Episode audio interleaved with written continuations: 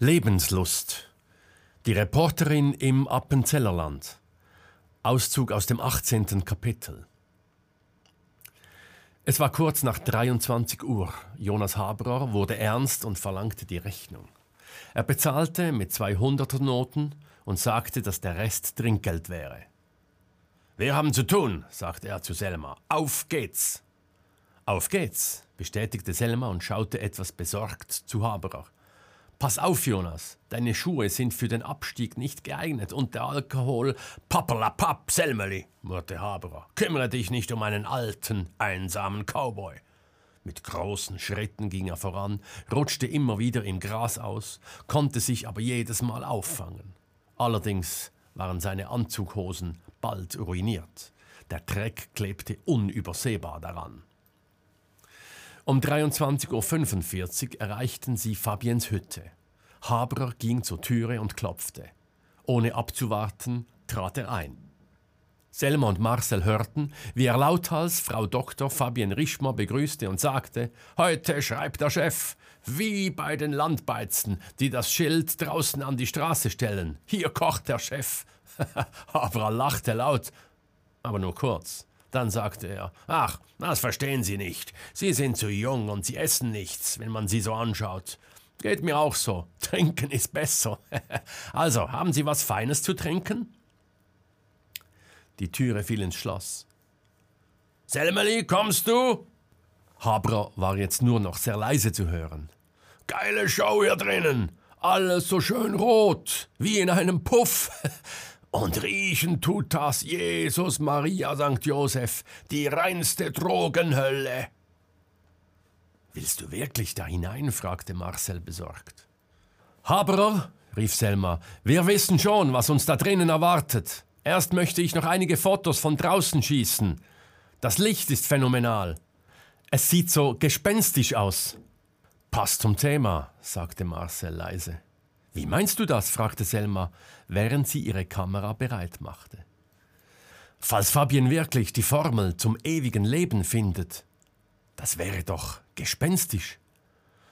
Da hast du recht, sagte Selma, war aber bereits nicht mehr auf das Gespräch konzentriert.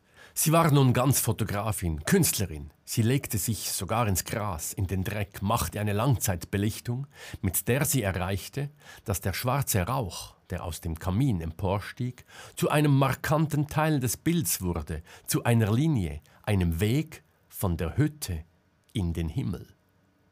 Doch irgendetwas störte Selma. Sie hatte das Gefühl, am Himmel einen kleinen, hellen Punkt zu erkennen, der sich bewegte. War das wieder eine Drohne, die im Mondschein glänzte?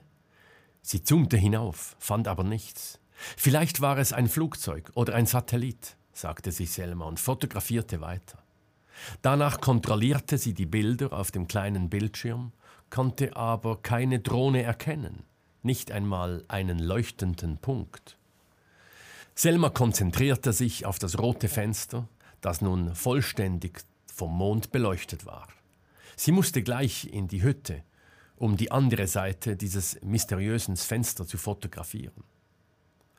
Doch dann sah sie plötzlich durch den Sucher ihrer Kamera, dass ein Gegenlicht aufflackerte.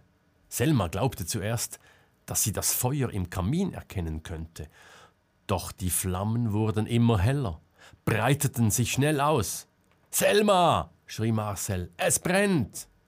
Selma drückte noch dreimal auf den Auslöser, senkte danach die Kamera und starrte entsetzt auf das rote Fenster, das immer heller wurde. Das eingeritzte Engelsgesicht verzog sich zu einer hässlichen Fratze. Selma! schrie Marcel erneut. Dann barst das rote Fenster. Glassplitter flogen durch die Luft. Selma duckte sich. Sie spürte, dass sie von einigen Splittern getroffen wurde. Aber sie war nicht verletzt.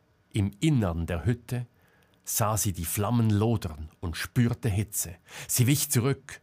Plötzlich sprang ihr Minusch, die schwarze Katze mit der weißen Schwanzspitze und dem weißen Fleck auf dem Kopf, durchs zerstörte Fenster entgegen. Selma erschrak fürchterlich und rannte zu Marcel. Dieser stand zwei Meter vor der Haustüre und schrie: Jonas, Fabienne, raus, Feuer! Eine Explosion. Nicht heftig, aber irgendetwas war hochgegangen. Selma und Marcel wichen zurück, schrien nun gemeinsam nach Jonas und Fabienne. Eine zweite Explosion, heftiger als die erste. Selma und Marcel wichen weiter zurück. Marcel zückte sein Handy und rief die Feuerwehr an. Feuer in einer Alphütte bei. Marcel suchte den Namen. Sönderle, schrie Selma. Wir sind beim Sönderle, Westflanke des Hochhams. Äh, Sönderle heißt es hier, wiederholte Marcel. Schnell, zwei Personen befinden sich in der Hütte. Eine dritte Explosion. Eine schwere und laute. Selma und Marcel spürten den Luftdruck. Nun züngelten auch schon erste Flammen aus dem Dach.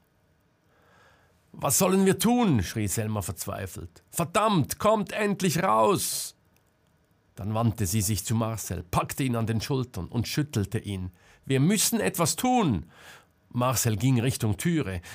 Es ist zu heiß! Selma rannte zum Brunnen, stieg hinein, machte sich ganz nass, schnappte wegen der Kälte nach Luft, spurtete zurück und näherte sich der Türe, doch auch sie musste wegen der enormen Hitze aufgeben und zurücktreten. Nein, schrie sie, Tränen rannen über ihr Gesicht. Bissiger Rauch machte sich breit. Selma und Marcel konnten kaum atmen. Sie mussten sich noch weiter von der Hütte entfernen. Wann kommt endlich diese verdammte Feuerwehr? sagte Selma verzweifelt. Da drinnen verbrennen gerade zwei Menschen. Minusch miaute fürchterlich, sprang an Marcel hinauf und setzte sich auf seine Schulter.